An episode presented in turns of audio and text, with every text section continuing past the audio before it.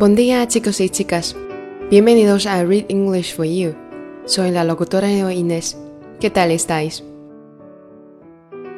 听众朋友们，你正在收听的是为你读英语美文，我是今天节目的主播黄倩，在巴塞罗那向你们问好。身在欧洲，最近的新闻全是关于中东北非的难民潮。欧盟呢被成千上万的难民是搞得焦头烂额。与此同时啊，还有大批的难民正在继续从战乱的祖国逃往欧洲。国际移民组织四号说，有一艘搭载着一百多人的偷渡船在利比亚近海海域沉没。目前呢，已经有九十一人获救，但是仍有三四十人下落不明。德国是难民的主要目的地国之一。仅仅在今年的九月份，德国所接受的难民人数已经达到了二十八万，比去年一整年的总数还要多。而就在本周，德国政府通过了一个新的法案，希望能够减少进入德国的难民人数。这些人因战争被迫背井离乡、颠沛流离，通过各种渠道涌入欧洲，只为抵达他们梦想中没有硝烟的净土。但是今天的节目里，我们不论和平，不呼唤人道，只想和大家分享一篇在乱离中萌芽的真实爱情故事。情节不凄美，叙述平实，但字字入心。希望能在微凉的初秋带给你们一份纯真的感动。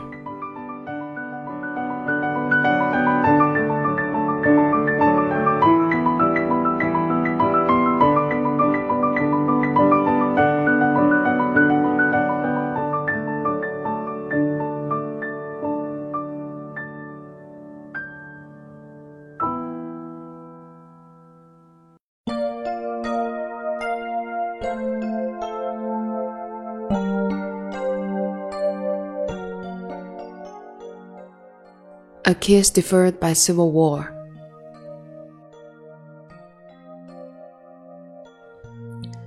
Many saw it coming. Ethnically charged graffiti began appearing on buildings around town. The local newspapers published the locations of bomb shelters. In my 12 year old mind, our town of Mostar in Bosnia and Herzegovina was too beautiful and the people too good to be one another for there to be a civil war here. Besides, this spring was promising to be the greatest time of my life. I was happily in love for the first time. I had noticed Marco at school and was attracted to his mischievous eyes and playful smile. One afternoon, I spotted him coming down the hill on his skateboard. He stopped just short of running into me. We just stood there and smiled. But that's all it took to seal the deal of our mutual affection, and we became inseparable.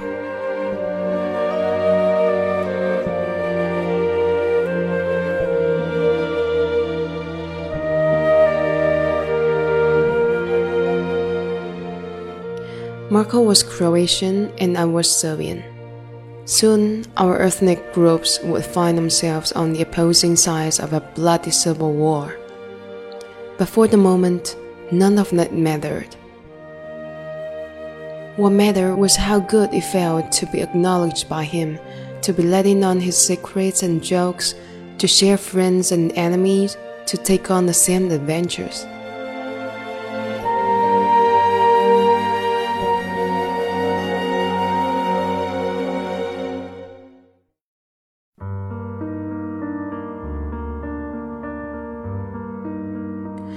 The day the war started, Marco and I walked home together. We had been released from school a few hours early without explanation. As we walked, he told me that if war broke out, his family would go to Split, Croatia. He asked what my family would do. I had no idea. The possibility had never been discussed in my home. Right then, my plans extended only to 6 p.m., when I was supposed to meet him and the rest of our friends. With that agreement, we parted. Less than a half hour later, as I was walking upstairs to our apartment, an explosion shook the building.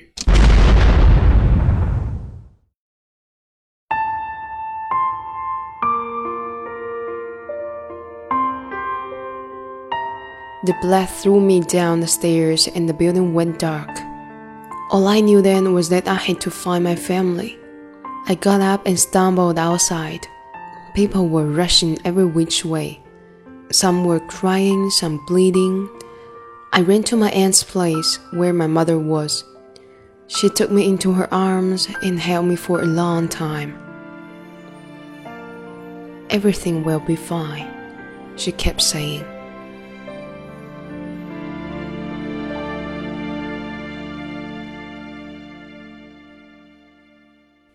I wasn't convinced. My plans for the evening were obviously ruined, and I suspected it would be a while before I would be free to plan anything else. I had to get in touch with Marco. I had to tell him I was okay. Maybe that whatever was happening outside had no bearing on us. No ethnic squabble or civil war would ruin what we had. At the very least, I thought he would ask if I was okay. He didn't. He barely said a word. We exchanged a few awkward syllables and then I hung up. The next day, we learned that my childhood home was gone, destroyed in the blast. Two weeks later, my brother, cousins, and I were sent to another town. We settled in Belgrade, Serbia. Whenever I opened my mouth to speak at store or on the bus, I saw people labeling me as a refugee. The few times I traveled back to my hometown after the war, I didn't dare look Marco up. Most of all, though, I feared that nothing would have remained of the bright-eyed boy who followed me from home school on a skateboard, chased me down the spiraling stairwells, and poured baking soda into a bottle of Coke to impress me. So I filed my Marco memories away. Then one morning, 16 years after fleeing my hometown, I opened my email at home in San Jose, California to find Marco's name in the inbox. His message read If you are Nicolina from Mostar, then I have been your boyfriend since fifth grade. Please get back to me so we can figure out what to do. Those two lines were all it took to dispel my fears. Marco was still the playful boy I had loved. We spent the next few weeks emailing furiously, telling each other everything we remembered of our childhood romance. He also told me how much he had obsessed over wanting to kiss me. There was one entire event in his apartment he didn't recall because after having failed to kiss me, he probably repressed the memory altogether. He also told me that for years he had beaten himself up for not saying more when I called.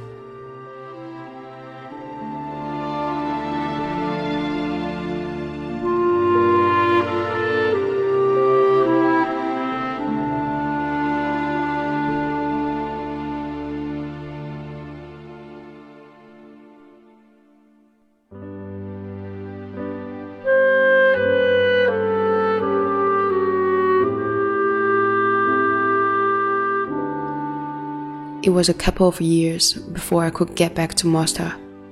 When I did, Marco and I met at the usual spot at the bottom of the hill where he first approached me on skateboard.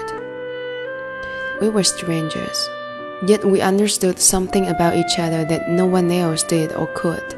Like the first time, we stood for a long time while just smiling. He led the way from our schoolyard to the old town where the 400 year old Ottoman bridge had been blown to smithereens during the war. From the rooftop terrace, we had a perfect view of the illuminated bridge in all his resembled glory. Like the bridge, our lives had been shattered and then put back together. We were still gathering pieces, only now we had one fewer piece to look for. With a few sips of wine left in our glasses, Marco and I touched hands, leaned in, and kissed. For that moment, it was as if nothing had been lost.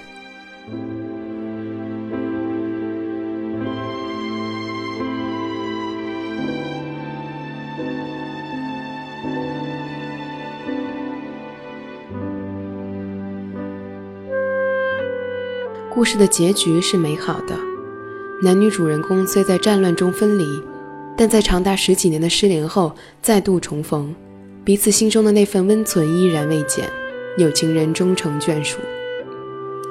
战争让这段感情经历了最严峻的考验，却也让他在失而复得后显得弥足珍贵。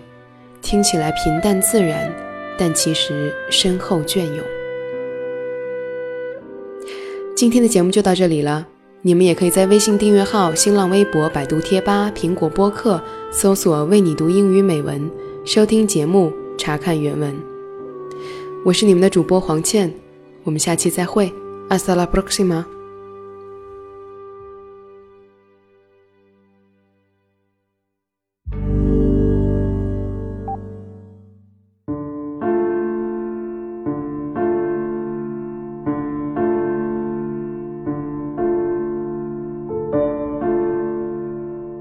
The name of the town is Mostar. It's in southern part of Bosnia and Herzegovina.